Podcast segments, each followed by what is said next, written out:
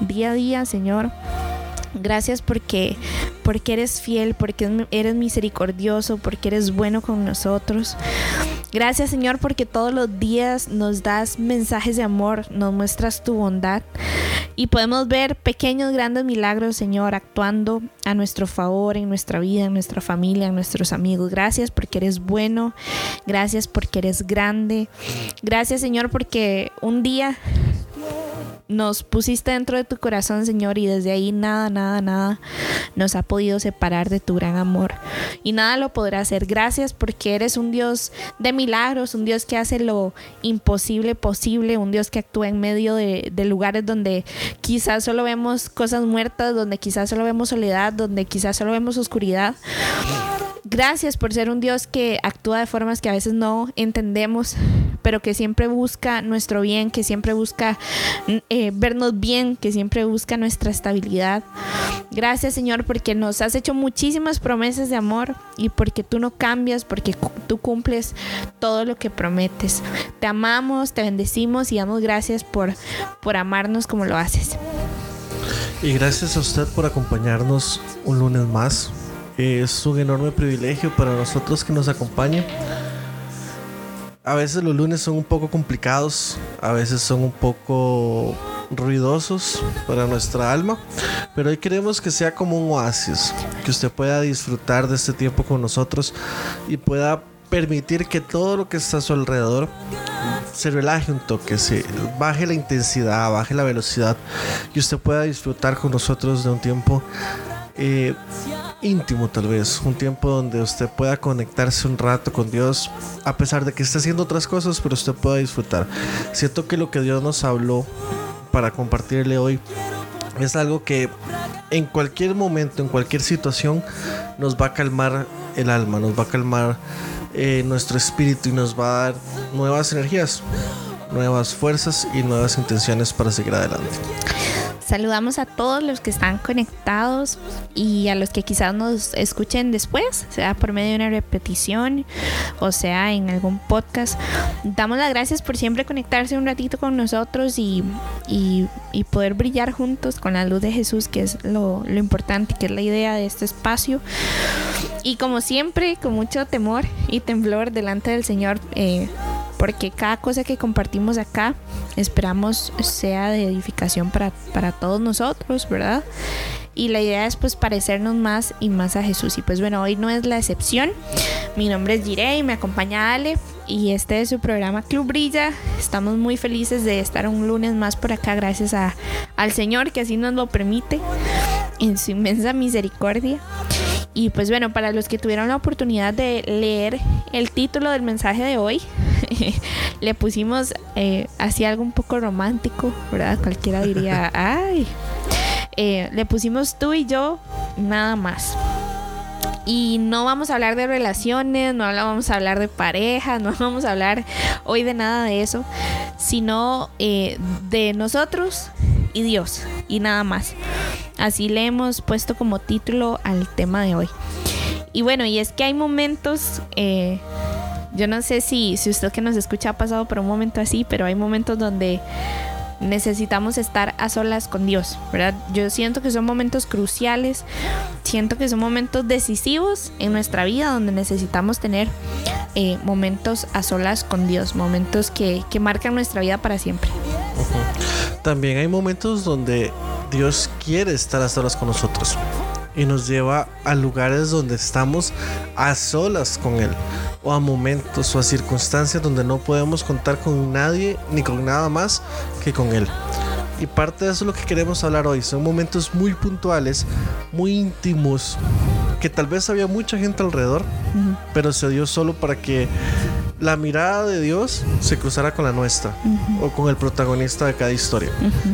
Y hoy queremos que usted se vea en esa situación, que usted se analice en ese momento y se dé cuenta que a pesar de toda la turbulencia que podía haber en ese momento, ahí estaba Dios, disfrutándolo usted y viendo lo que usted podía hacer.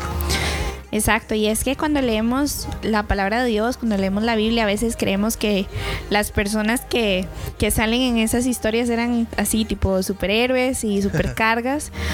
Y sí, bueno, sí, ¿verdad? Eran personas increíbles, pero eh, eran iguales a nosotros, humanos, con fallas, defectos, errores, pero con algo clave, ¿verdad? Algo clave y es que decidieron que esos momentos a solas con Dios de verdad cobraran un sentido, ¿verdad? Tuvieran un propósito, tuvieran este, una razón, un final. Entonces, hoy queremos compartir con ustedes unas historias que, bueno, de repente y, ya usted tal vez las ha escuchado, pero las quisimos mencionar porque Dios nos hablaba a través de ellas y, y, y sobre las cosas que Dios formó en cada una de, estas personas y que quizás usted tal vez y se, se identifique. Y sobre todo, como siempre tratamos de hacer acá, eh, vamos a contar nuestras propias historias. Porque nosotros también tenemos una historia de un momento específico y puntual con Dios, donde lo vimos tan cara a cara, a pesar de la turbulencia. Y, y pues nada, fue donde aprendimos que esto es más allá de solo una situación o solo un momento, es más allá de solo una casualidad, es una, un momento que fue hecho y creado y pensado y soñado por Dios para enamorarnos más, para conocernos más. Hoy queremos hacerle una, una pregunta. ¿Ha, ¿Ha pasado usted por alguna situación difícil? Una de esas famosas pruebas que todos llamamos desiertos, tribulaciones, tempestades, eh, fuegos que usted quizás ha sentido que se han vuelto eternas o que no terminan. Usted dice, Dios, ¿cuándo me vas a sacar de esta prueba? ¿Por qué no termina?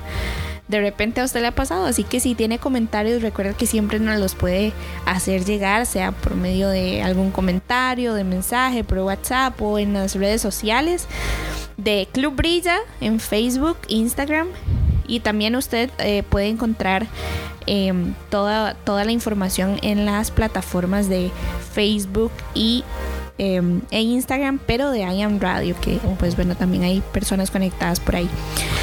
Y bueno, esa es la, la pregunta del día de hoy, así iniciamos.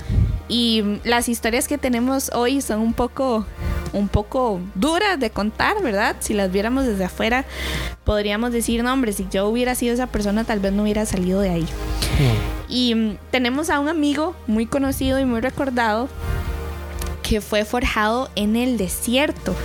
Dios formó cosas en, en, él cuando, cuando pasó sus momentos en el desierto, momentos donde Dios trató con él directamente y esta persona es Moisés. Moisés.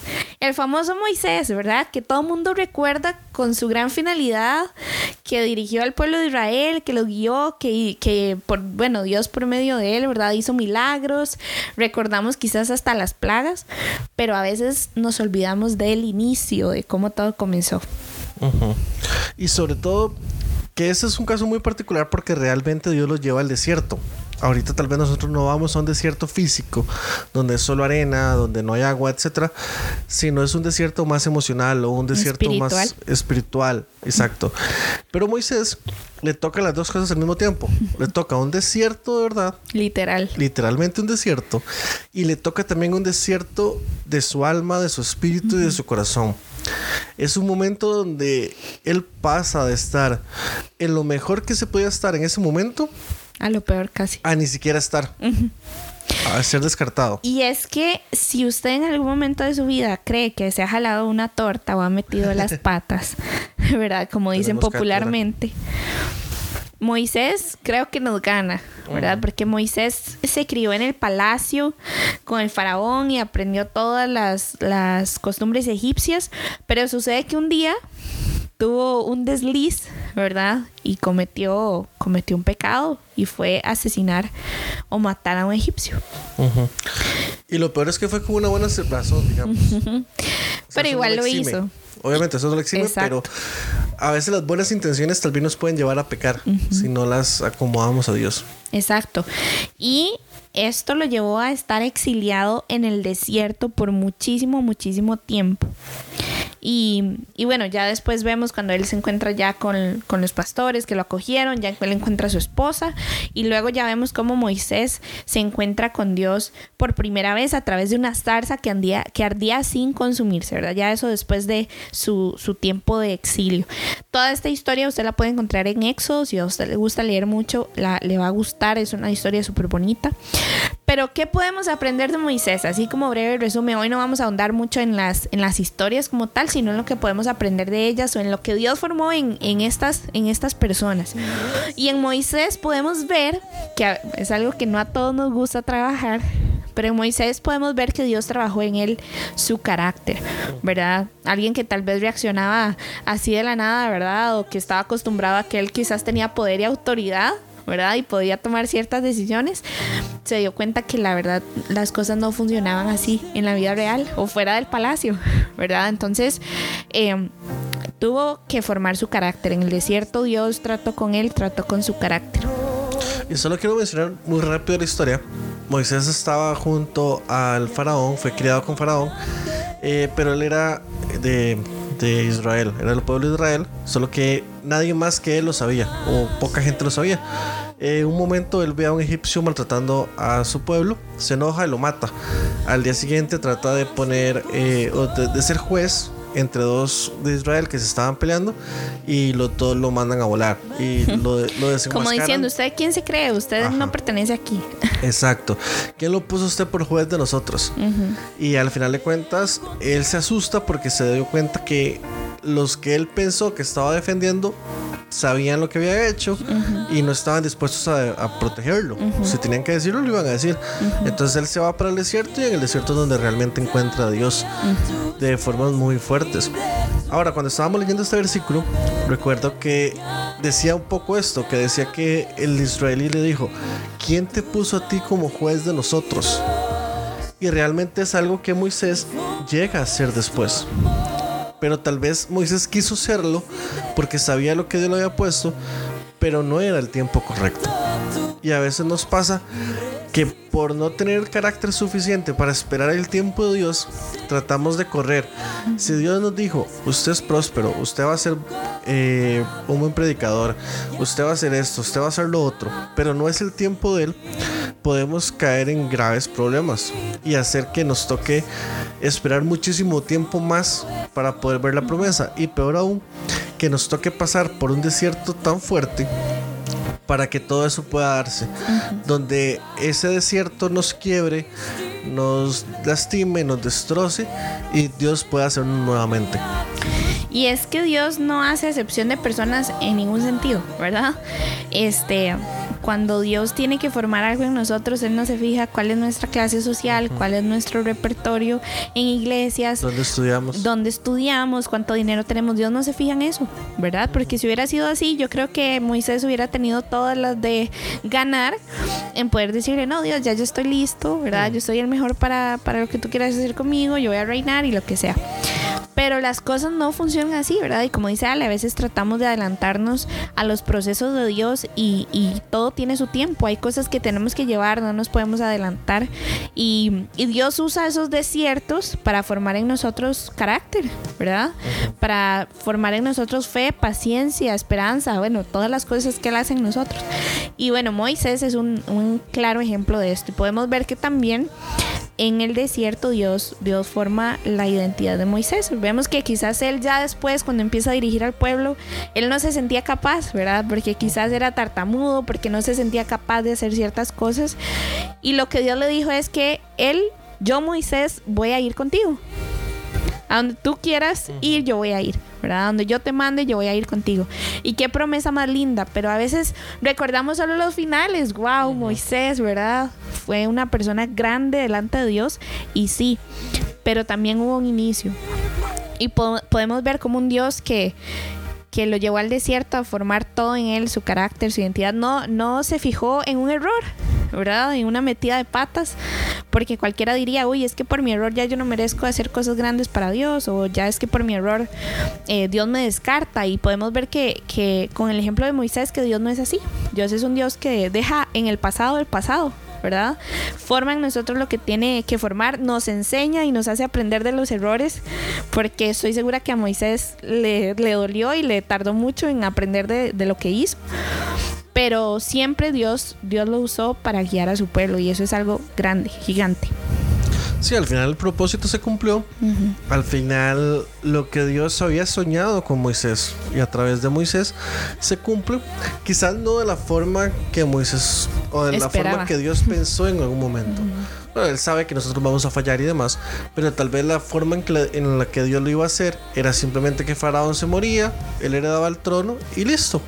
Pero muchas veces por cabezonadas nuestras nos toca ir a dar una vuelta más al desierto ir a conocer ese desierto y encontrarnos a Dios ahí. Tal vez Moisés no conocía lo suficientemente a Dios, solo había escuchado hablar de Dios a sus padres o a los de Israel o lo que fuera.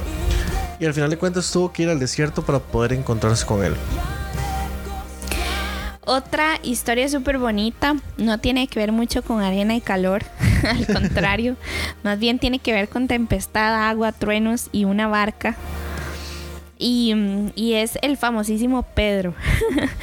Podemos recordar al famoso, al famoso Pedro en una barca con Jesús y, alguien llamándole al otro lado, ¿verdad? Que era Jesús diciéndole, ven, ¿verdad? Ven, em, camina sobre las aguas y después podemos ver a Pedro teniendo miedo, ¿verdad? Por, por estar en medio de la tempestad.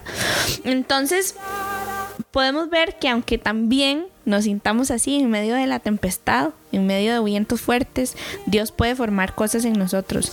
Y en Pedro formó la confianza, la confianza que él tenía en, Jesús, la relación que tenía con Jesús, porque yo estoy segura que después de ese momento la relación fue más y más fuerte.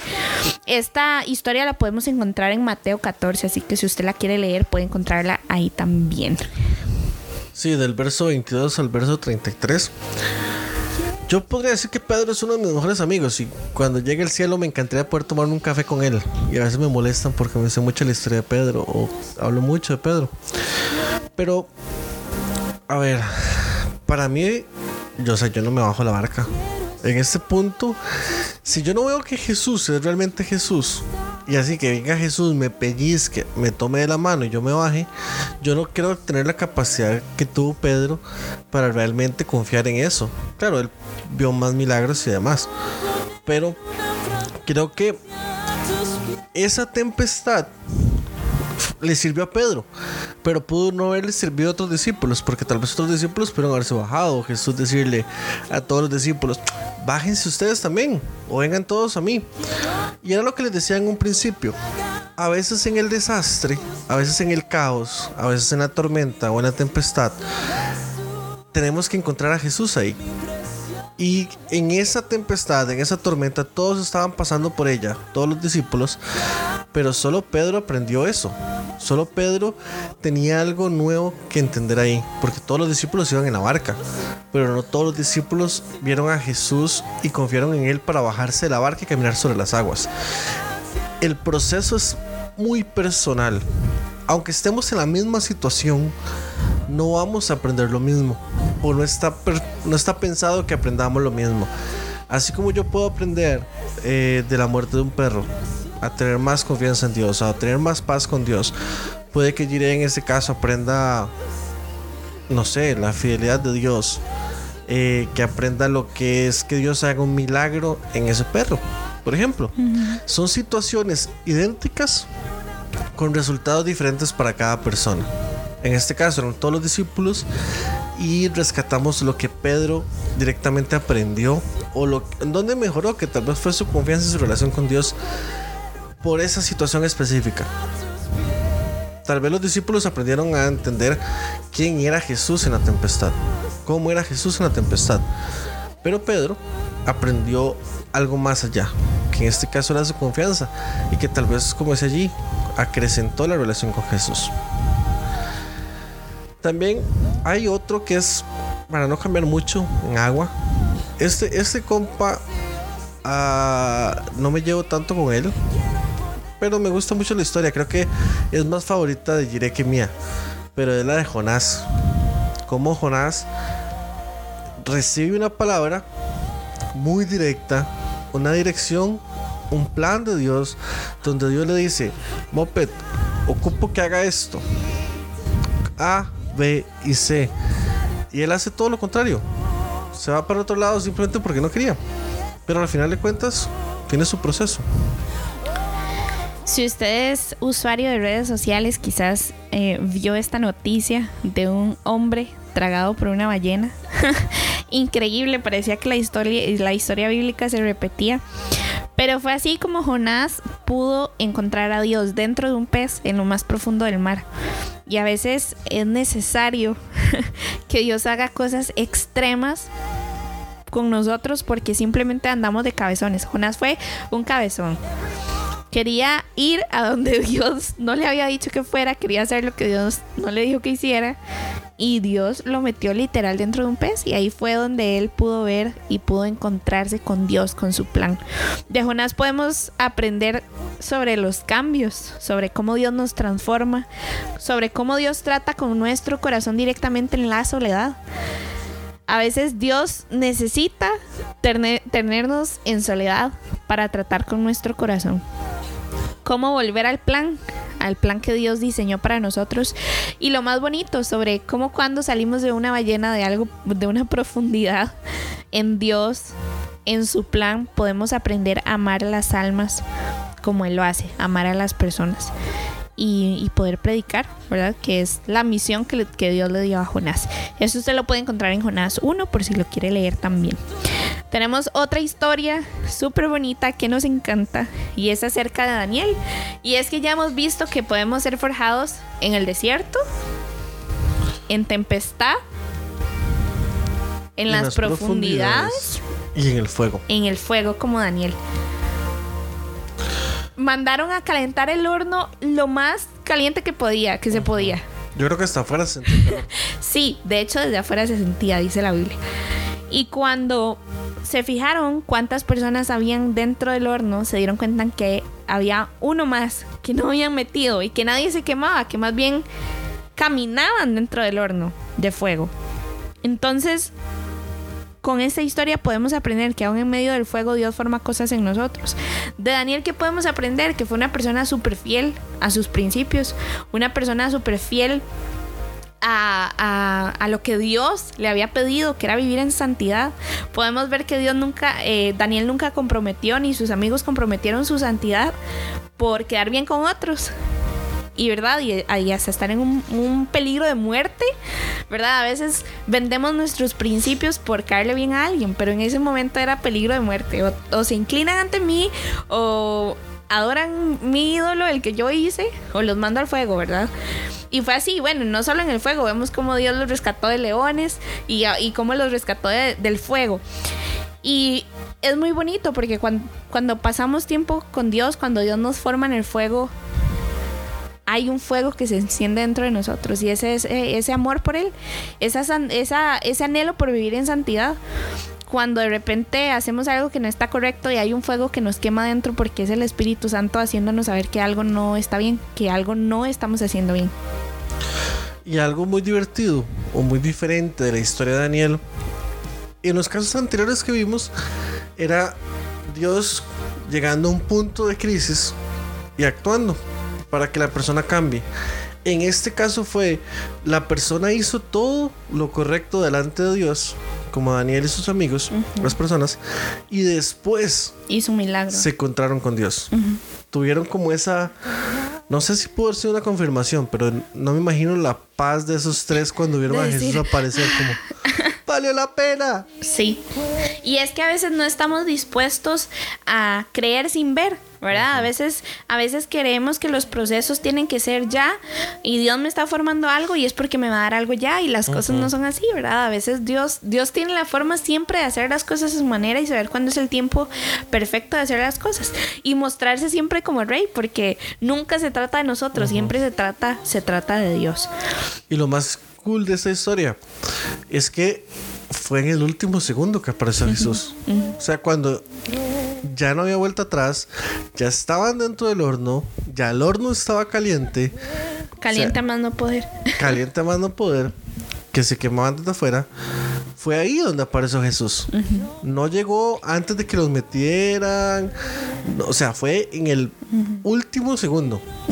Que tal vez si llegaba dos segundos tarde porque había presa en el cielo, se morían por el calor. Obviamente no iba a pasar, pero pudo haber sucedido. Ahora, es en ese último segundo. A veces creemos en Dios, confiamos en Dios, nuestros valores nos, nos llevan a evitar cosas que no debemos hacer. Andamos en santidad, caminamos bien y nos preguntamos por qué atravesamos pruebas. Ajá. O por qué, es, o por qué es que me está pasando esto. Si, si yo lo hago todo bien, si voy a la iglesia, si vivo en santidad, si honro a Dios, si honro a mis padres, si ando bien en mi trabajo, si doy el ejemplo. Pero igual Dios estaba formando algo en ellos, ¿verdad? A, pesar de que todo lo hacían bien, a pesar de que lo honraban, había algo detrás de ese proceso, había algo detrás de esa prueba y era un milagro, ¿verdad? A veces creemos que los procesos o pruebas significan cosas malas y no, a veces Dios también por medio de los procesos, por medio del fuego que nos purifica, que nos hace más fuertes, que nos quita las impurezas, que quita de, los, de nosotros lo que no está bien, por medio del fuego Dios hace grandes milagros. Exacto.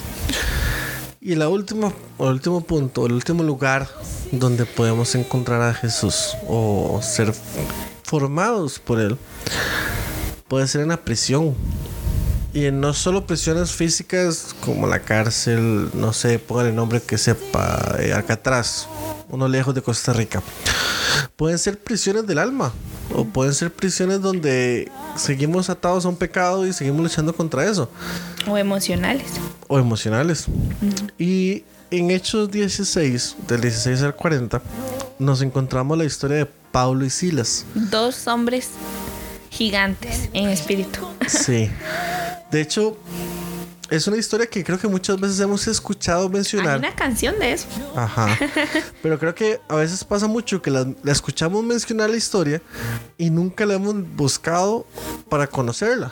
O escuchamos de ella, pero no vemos los pequeños detalles.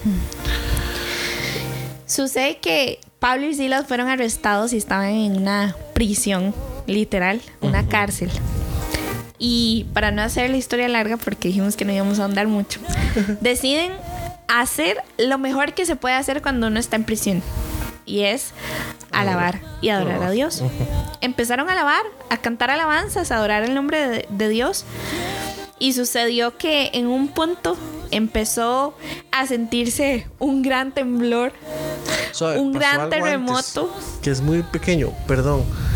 A medianoche, dice el verso 25, pero a medianoche orando Pablo y Silas cantaban himnos a Dios y los presos los oían. Después de eso fue que vino lo que estabas diciendo. El terremoto. Dice que de tal manera los cimientos de la cárcel se sacudían y al instante se abrieron todas las puertas y las cadenas de todos se soltaron. ¿Qué hubieras hecho tú? Sales huyendo de ahí. Eso nos preguntábamos antes nosotros que hablábamos del tema. ¿Qué sucede si usted está en una cárcel, y empieza a alabar y adorar a Dios y de repente usted ve que eh, sucede un gran terremoto y todo queda abierto? Se vería eso quizás como una respuesta de Dios, como decir, oh, Dios nos sacó de acá, salgamos corriendo, somos libres, aquí es yéndonos porque si nos ven nos agarran de nuevo. Pero sucedió algo muy peculiar y fue todo lo contrario a lo que cualquiera de nosotros podría hacer en un momento de esos.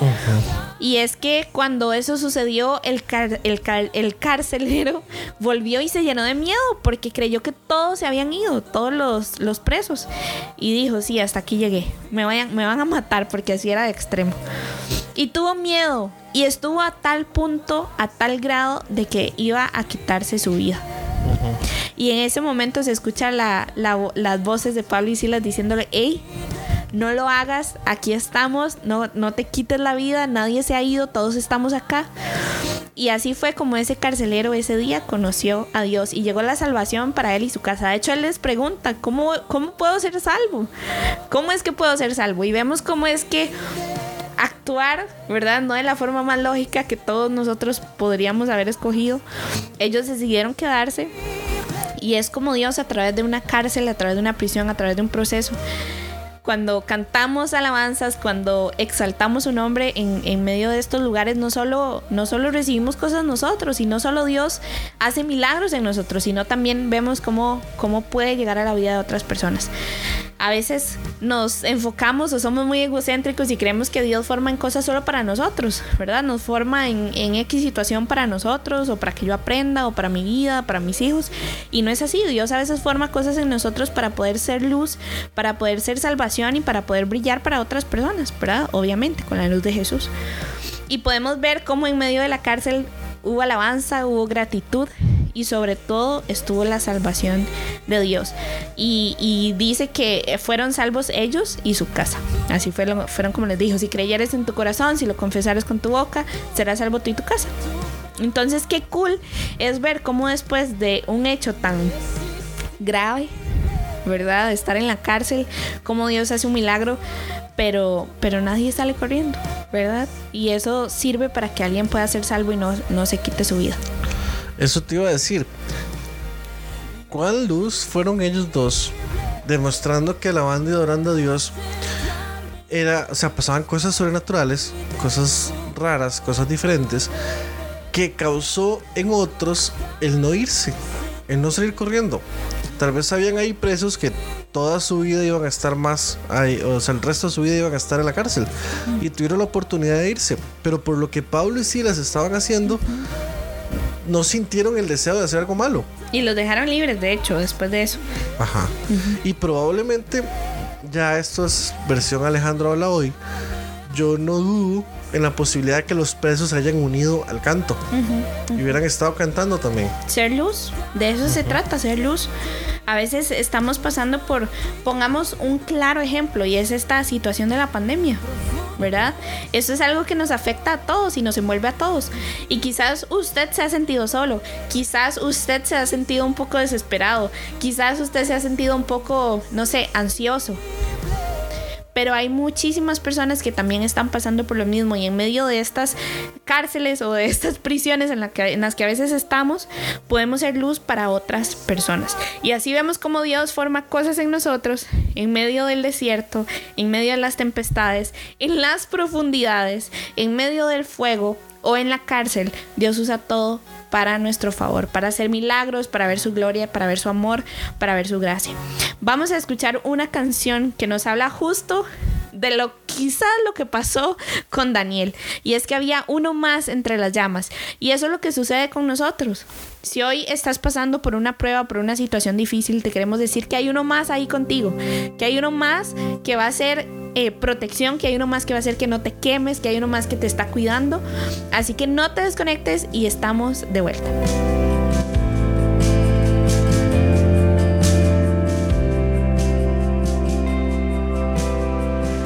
Gracia hay cuando paso por el fuego.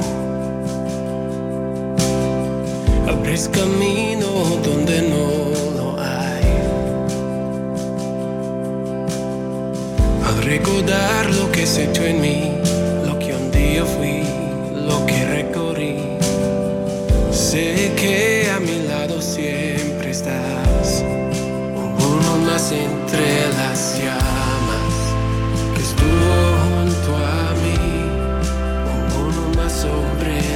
inside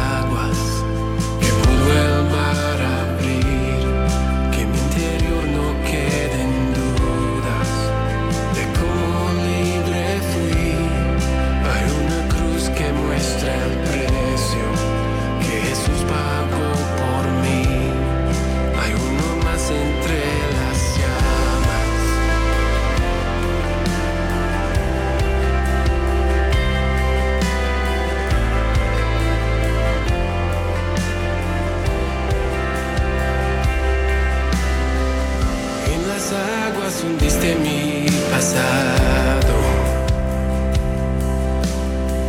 Ahora sé que un esclavo al pecado.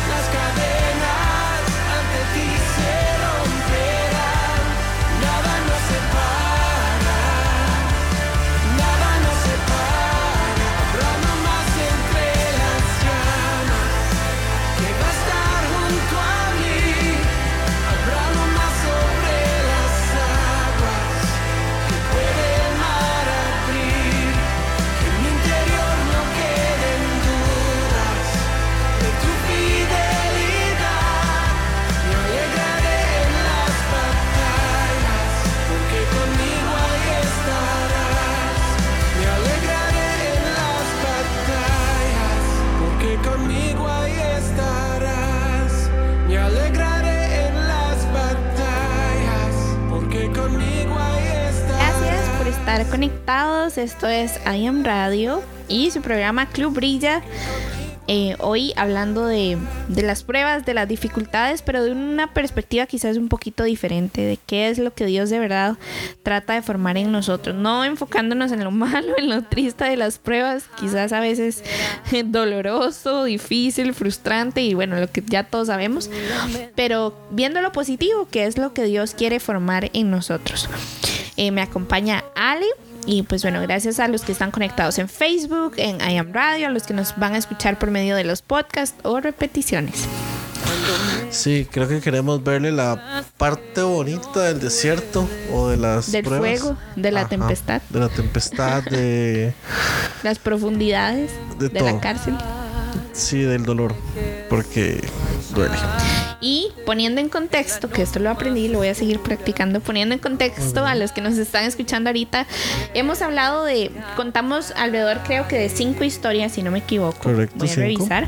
Cinco historias en total de las formas o los lugares en los que Dios formó a personajes de la Biblia. Repito, podemos ser forjados en el desierto, así como Moisés, donde Dios forma nuestro carácter y nuestra identidad. Podemos ser forjados en la tempestad, cuando hay truenos, cuando la barca se mueve, cuando caminamos sobre las aguas, así como Pedro. Y podemos trabajar nuestra confianza, nuestra relación con Dios. Podemos ser forja- forjados en las profundidades como Jonás dentro de un gran pez. Y ahí Dios puede formar nuestro corazón, cambiarlo con un giro de 180 grados y cambiarnos totalmente la perspectiva para poder volver a su plan y a su diseño. Y así amar lo que Él más ama, que son las almas, son las personas. Podemos ser forjados en el fuego, así como Daniel.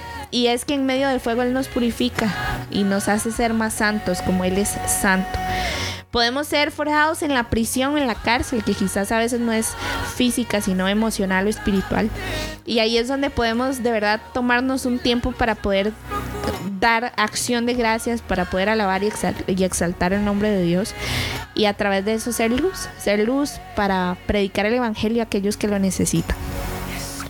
Si tuviéramos que resumir en, no sé, siete cosas, ¿para qué sirven las pruebas? ¿Por qué de las pruebas? ¿Cómo, ¿Cómo crees que sería una buena forma de resolverlo? Qué bárbaros, Alejandro y Giré, que todos se lo inventan. ¿Quién sabe de dónde se sacaron esos siete puntos? No, no nos los inventamos, los sacamos de la sí, pero Biblia. No. No, lo sacamos de la Biblia porque Correcto. la Biblia es palabra de Dios, es viva y eficaz. Dice que la palabra de Dios es la que nos transforma. Así que ningún mensaje que se base en nuestros pensamientos, en nuestras opiniones, puede cambiar nuestro corazón. Solamente la palabra de Dios. Leemos segunda de Corintios 4. Dice así: tesoros en frágiles vasijas de barro. Y es que Jesús dice que nosotros somos como vasijas de barro y Él es nuestro alfarero. Dice así, por lo tanto, ya que Dios en su misericordia nos ha dado este nuevo camino, nunca nos damos por vencidos. Rechazamos todas las acciones vergonzosas y los métodos turbios. No tratamos de engañar a nadie ni de distorsionar la palabra de Dios. Decimos la verdad delante de Dios y todos los que son sinceros lo saben bien. Si la buena noticia que predicamos está escondida detrás de un velo, solo está oculta de la gente que se pierde. Satanás, quien es el Dios de este mundo, ha cargado la mente de los que no creen. Son incapaces de ver la gloriosa luz de la buena noticia. No entienden este mensaje, este mensaje acerca de la gloria de Cristo, quien es la imagen exacta de Dios. Y ahora dice, como ven, no andamos predicando acerca de nosotros mismos. Predicamos que Jesucristo es Señor y nosotros somos siervos de ustedes por causa de Jesús. Pues Dios, quien dijo, que haya luz en la oscuridad, hizo que esta luz brille en nuestro corazón para que podamos conocer la gloria de Dios que se ve en el rostro de Jesucristo. Versículo, versículo 7 dice, ahora tenemos esta luz que brilla en nuestro corazón, pero nosotros mismos somos como frágiles vasijas de barro que contienen este gran tesoro. Esto deja bien claro que nuestro gran poder proviene de Dios, no de nosotros mismos. Nosotros mismos. Y es que para esto son las pruebas. Yo creo que con las pruebas nos damos cuenta de lo grande que es Dios y de lo frágiles que somos nosotros, así como vasijas de barro. Y dice que somos vasijas de barro que portan un gran tesoro y es la luz de Jesús. Es esa luz que brilla en nuestros corazones. Dice que la luz de Jesús ha nacido, ha resplandecido en nuestros corazones. Entonces, con esta pregunta que Ale hace de que para qué sirven las pruebas, yo creo que primero es entender que la luz de Jesús ha resplandecido en nuestro corazón y es por eso que nos encontramos en pruebas y dificultades, porque eso forman el carácter de Dios en nosotros, porque forman nuestro corazón, porque nos hacen parecernos más a Él. ¿Y qué, qué puede formar Dios en, en las pruebas? Pues bueno, nos hace más humildes. Yo creo que así como le pasó a Moisés.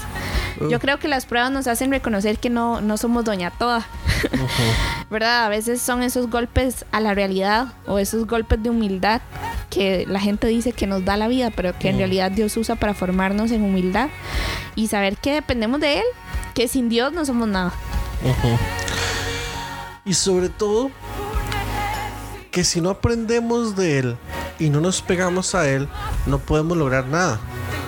Eh, Es contradictorio un poco el hecho de que lo me- la mejor decisión de nuestra vida, que es aceptar a Jesús, se convierta en nuestra contra, que en cierta forma se puede ver así, porque vienen las pruebas. Pero realmente es que las pruebas, como dice el versículo, nos ayuda a conocer más a Dios, nos lleva más allá y nos lleva a entender que por nuestras fuerzas, por nuestras formas, no vamos a lograr nada, siempre vamos a llegar a pegar contra una pared. Y es que no somos muy cargas, y es que no somos muy capaces, y es que no somos muy dichosos. No, es que es solo por la gracia de Jesús. Es, es, es todo, es solo por Él. ¿Verdad? Yo creo que la gracia nos da ese golpe de realidad que nos hace saber que no somos nada, que sin Él no somos nada, que sin Él no podemos hacer nada. Y nos pasaría justo como a Pedro, ¿verdad? En medio de la tempestad nos hundiríamos y nos faltaría la fe porque necesitamos de Jesús. Y al final las pruebas son para eso, para hacernos más humildes y para reconocer que todo es por Jesús, que todo se trata de Jesús. Que también, ¿para qué sirven las, pruebas? Para ayudarnos a agradecer y alabar en todo tiempo. Para caminar con una actitud de gratitud. Lo mejor que podemos hacer en medio de las pruebas es dar gracias a Dios, así como lo hicieron Pablo y Silas. En medio de una cárcel, ¿qué fue lo que hicieron? Cantar himnos a Dios y dar gracias, a pesar de que estaban en una cárcel. Incluso, creo que es Pablo, si, mal no me, no me- si no me equivoco, perdón. El que escribe este verso que a mí me, me da tristeza, he acabado la, la buena batalla. la de la fe. Está en una cárcel a punto de que lo maten y aún así está dando gracias a Dios porque lo van a matar.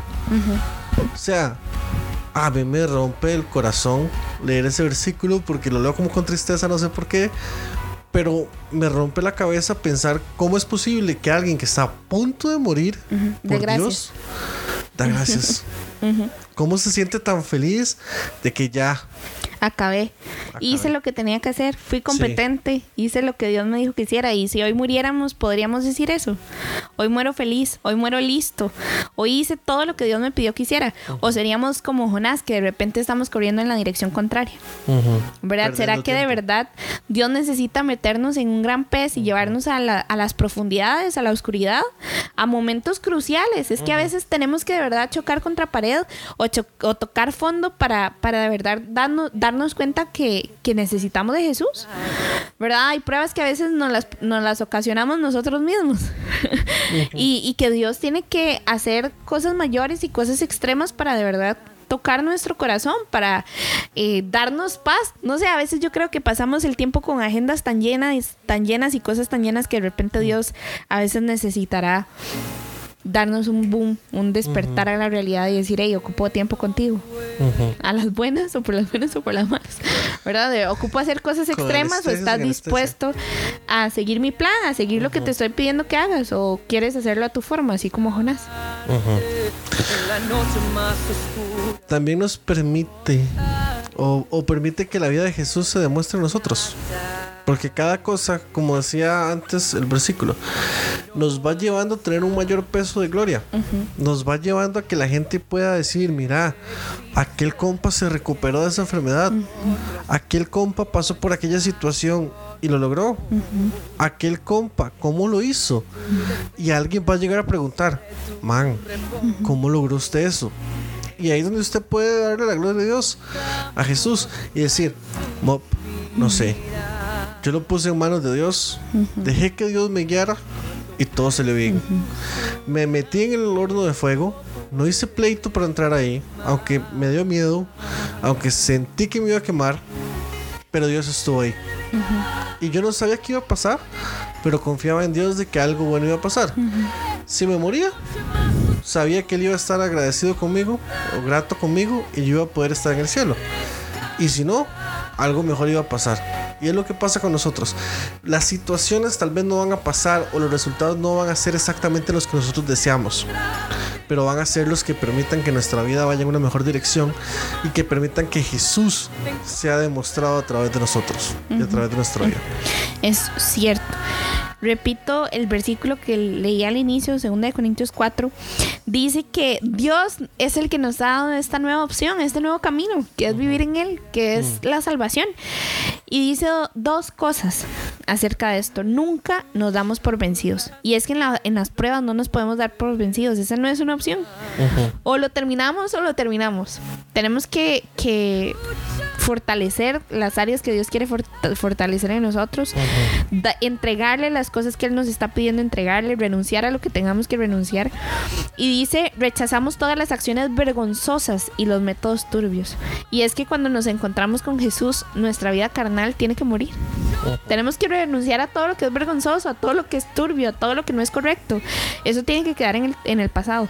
Entonces, ¿para qué sirve el fuego? Lo decía antes, para purificarnos. A veces Dios usa pruebas que son en el fuego, en el horno caliente, para, para hacernos limpios, para santificarnos, para purificarnos, para quitar lo que no, lo que no, no nos conviene, lo que no viene de Él. Hay cosas que a veces alojamos en nuestro corazón, en nuestra vida, pecados, eh, malos sentimientos y, y cosas, emociones que no son correctas. Entonces, en el fuego es cuando Dios nos limpia, nos purifica. Y cuando somos humildes, confesamos que solo por Jesús la vida de Jesús se manifiesta en nosotros y decidimos no renunciar, podemos ser luz para otros. Así como fue, fueron Pablo y Silas para el carcelero, ¿verdad? En medio de una cárcel fueron luz para otros. Entonces, qué, chiva es saber que las pruebas siempre tienen un final bueno, ¿verdad? Que siempre hay un, un buen final detrás de cada prueba y es, y es formarnos y forjarnos en carácter, forjarnos en, en, en vida cristiana, forjarnos en parecernos más a Dios. Y es que eso es súper importante. Porque si nosotros desmayamos o renunciamos en una prueba o en el camino durante una prueba, esto no va a servir para nada. O sea, no va a servir de testimonio a otros, no va a servir para formar en nuestros corazones o en nuestros caminos lo que Dios quiere formar, va a servir más para vergüenza, si lo vemos de alguna forma. Va a servir para que el enemigo venga y comience a decir, ay, este no lo logró, inútil. Y comienza a lastimarnos, comienza a hablarnos de nosotros, a hablarse de nosotros, perdón. Evitando que podamos ser luz a otros. Y que nuestra situación sirva para que otro vea la luz de Jesús y vea lo que le hizo nosotros. Y bueno, sí, todo esto es duele. Que Dios nos Arde. forme duele. Que Dios nos, nos lleve al desierto duele. Que nos lleve a la tempestad duele. Que nos meta un horno de fuego duele. Que nos, estemos en la cárcel duele. Que estemos en las profundidades duele. Que nos traje un pez duele. Di- Todo eso duele y cualquiera diría, entonces, ¿cuál es lo que es lo bueno? Ah, ¿qué es lo bonito? Bueno, tenemos una buena noticia. Si vos crees que estás en el fuego, en las profundidades, en la oscuridad, eh, en la cárcel, eh, no sé, en la tempestad, donde, donde creas que estás en este momento, tenemos una noticia para vos. Dios está contigo. Dios no te va a dejar.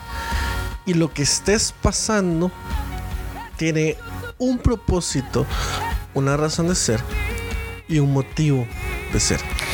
Leemos 2 de Corintios 8.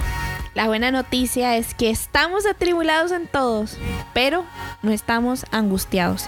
En apuros, mas no desesperados. Perseguidos, mas no desamparados. Derribados, pero no destruidos. Llevando en el cuerpo siempre por todas partes la muerte de Jesús como un tatuaje en nuestro corazón, para que, para que también la vida de Jesús se manifieste en nuestros cuerpos. Porque nosotros que vivimos siempre estamos entregados a muerte por causa de Jesús, porque también la vida de Jesús se manifiesta en nuestra carne mortal. De manera que la muerte actúa en nosotros y en vosotros la vida. Pero teniendo el mismo espíritu de fe, conforme a lo que está escrito, creí por lo cual hablé. Nosotros también creemos, por lo cual también hablamos, sabiendo que el que resucitó al Señor Jesús, a nosotros también nos resucitará con él y nos presentará juntamente con vosotros.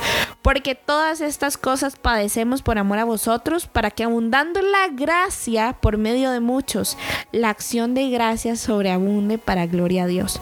Por tanto, no desmayamos, antes, aunque este hombre exterior, esa carne que todos tenemos acá, dice de segunda de Corintios 4:16. No desmayamos antes, aunque este nuestro hombre exterior se va desgastando. ¿Será que estás sin fuerza? ¿Será que te sientes desgastado? ¿Será que sientes que ya no puedes seguir más? El interior, no obstante, se renueva de día en día.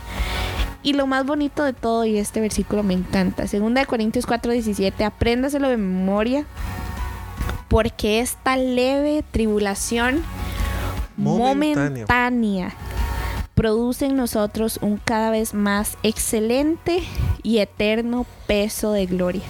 No mirando nosotros las cosas que se ven, sino las que no se ven, pues las cosas que se ven son temporales, pero las que no se ven son eternas. ¡Wow! ¡Qué promesa!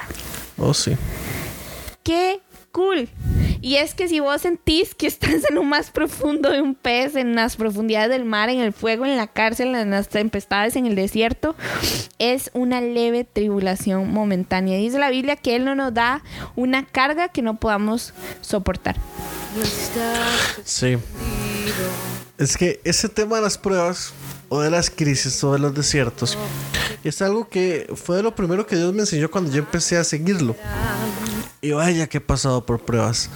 Vaya que he pasado por entrenamientos. Algunos claramente causados por mí. Pero dentro de eso he podido aprender varias cosas. Y sé que G también aprendió otras cosas. La primera que más recuerdo y es la que me ayuda en, en, en mayor nivel cuando estoy en una prueba es que la prueba no es permanente. Saber que no es para siempre. Por favor. O sea, hay hermanitos Esta que prueba viven, eterna, Señor, sácame de esto, ya no aguanto. hay hermanitos que viven y prueba eterna. Eso es otro tema. Pero la prueba no es eterna. O sea, o por gracia de Dios o porque lo logré, pero se va a terminar algún día. En algún momento va a terminarse. No es que me voy a quedar ahí todo el resto de mi vida luchando contra lo mismo o, O me echa a morir. Ay, estoy aquí en la cárcel. ¿Verdad? Que se hubieran hecho Pablo y Pobrecito Silas. yo.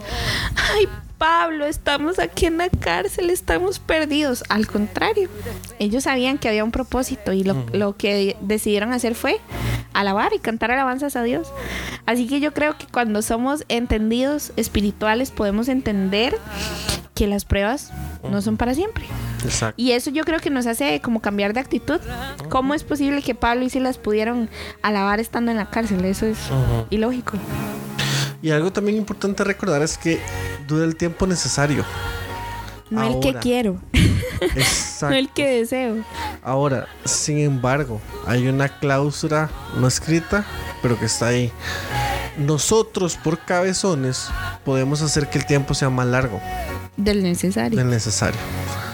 Tal vez la prueba era de un día y por golpear la piedra en lugar de tocarla, nos toca 40 años. Por berrinchosos. por berrinchitos, nos toca. Entendamos que dura el tiempo necesario, ¿verdad? Dios sabe qué es lo que quiere formar en nosotros a través, a través de las pruebas y de las dificultades, ¿verdad? Entonces podemos alabar en medio de, de ese tiempo de espera. Ujú. Buena noticia, la podemos soportar. Es lo que leía antes. Nosotros no nos desmayamos, aunque el cuerpo exterior se desgaste, el interior se renueva día a día. Y primera de Corintios 10:13 dice, no os ha sobrevenido ninguna tentación que no sea humana, pero fiel es Dios, que no os dejará ser tentados más de lo que podéis resistir, sino que dará también juntamente con la tentación la salida para que podáis soportar. Entonces, todo lo que vivimos, todo lo que se nos pone en el camino, es porque somos capaces de soportar. Y como decíamos antes, tiene su fin. Y lo más bonito de todo es que tiene un propósito. Todas las cosas que Dios forma en nosotros, los milagros que vamos a ver al final de cada proceso, de cada prueba, son, son el fin, son el propósito, ¿verdad? Dios tiene todo un objetivo. No es como que él un día se levantó y dijo, ay, voy a mandarle este proceso a Alejandro para divertirme un rato. No, él, él tiene un, un propósito para todo. Y algo muy importante, y creo que es mi punto favorito, es que nos empuja a andar por fe y no por vista. En todos los casos anteriores que vimos, la fe se puso a prueba. El bajarse de la barca y caminar sobre el agua. En, un El fuego- en el horno de fuego caliente. meterse en ese pinche horno de fuego. O sea, no, por favor. Eh, cuando se topa Moisés la zarza ardiente, creer que era una zarza ardiente de parte de Dios y no que era el sol que le estaba provocando una instalación. Creer que Dios, a pesar de lo que él decía que él era, Aún tenía cosas para él. que Dios, a pesar de que Moisés se decía que era tartamudo y que no podía parárselo a la frente a nadie, Dios lo iba a hacer. Caminó por fe, no por lo que estaba viendo. Después de la fe, viene la vista. Después de creerle a Dios, podemos recibir o podemos ver lo que ya Dios tenía preparado o listo para nosotros. Y lo más cool de las pruebas, y es lo que queremos rescatar hoy, es que podemos conocer a Dios tal y como Él es. Podemos conocer sus planes para nosotros, podemos entender que Él quiere eh, forjarnos, forjar en nosotros algo especial. Dice la Biblia que somos como, lo leíamos antes, como eh, vasijas de barro. Él quiere formarnos a, a su, a su forma, a como Él quiere hacernos. Y lo más bonito es que en medio de, del desierto podemos ver la provisión de Dios. Un claro ejemplo de esto es cuando eh, y- eh, iban a matar a Isaac y apareció la provisión, ¿verdad? Que chiva es poder ver a Dios en medio del desierto darnos provisión. Saber que somos purificados en el fuego, como decíamos antes, para ser más santo así como Él es santo. Que en medio del fuego Dios quite todo lo que no le agrada, que nos haga más puros, que nos haga más santos. Y así como los discípulos les pasó creo que dos veces en las barcas, no importa cualquier tempestad sea, Jesús siempre va a estar ahí para salvarnos.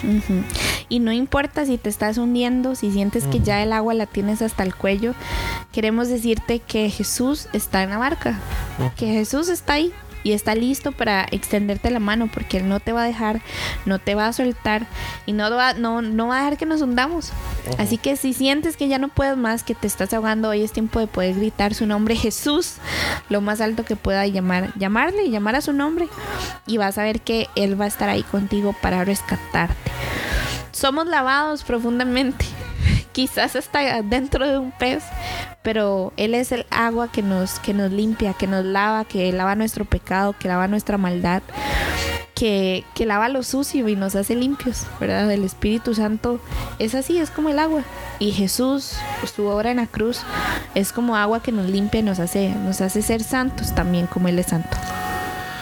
Y esta frase, guárdesela en su corazón, escríbala si es necesario.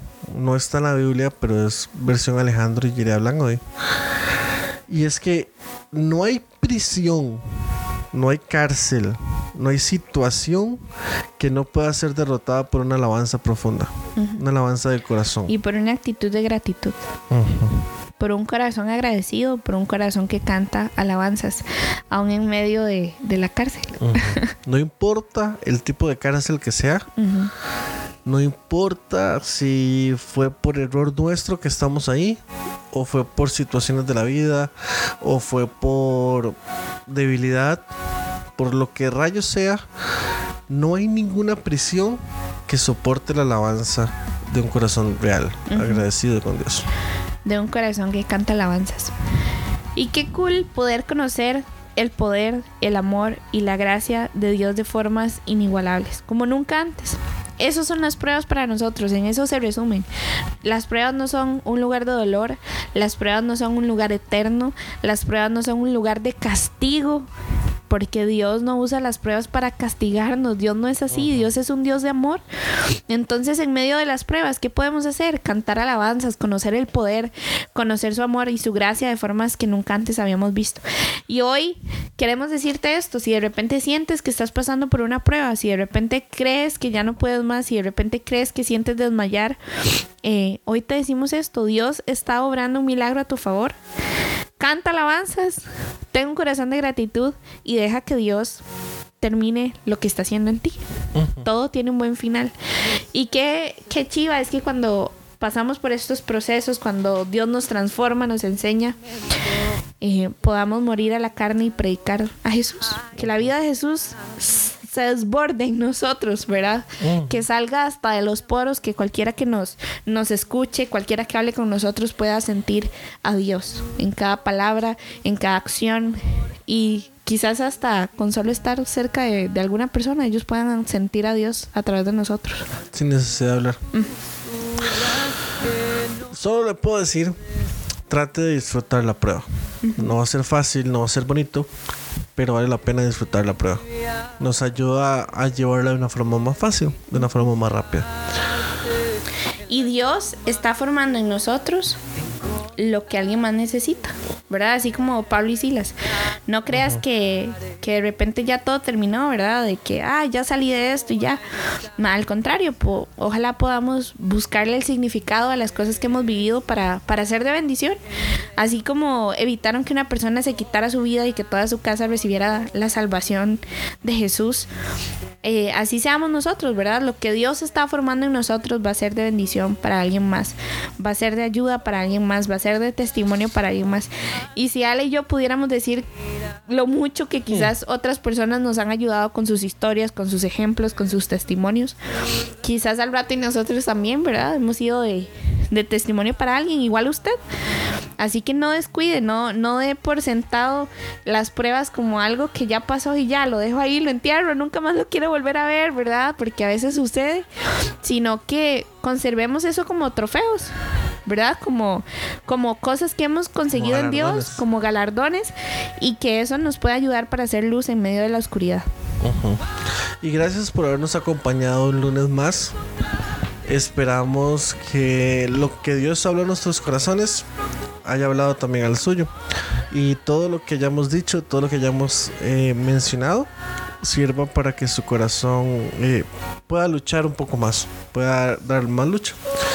Los esperamos la próxima semana. Feliz lunes, que tengan una excelente semana, que Dios los bendiga, los sorprenda y que les nos revela a todos el significado de las pruebas en las que estamos, qué es lo que nos quiere enseñar, qué es lo que debemos aprender, qué es lo que debemos mejorar, que Él nos limpie, nos purifique y nos haga mejores cada día. Gracias por conectarse, los amamos, un abrazo, les enviamos con todo el corazón y nos vemos el próximo lunes. Chao, chao.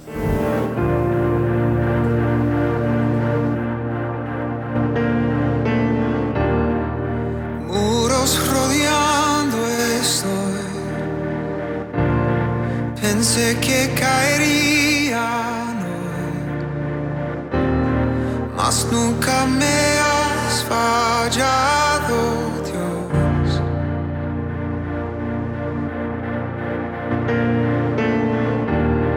La espera terminará. Sé que has vencido ya. Nunca me faccia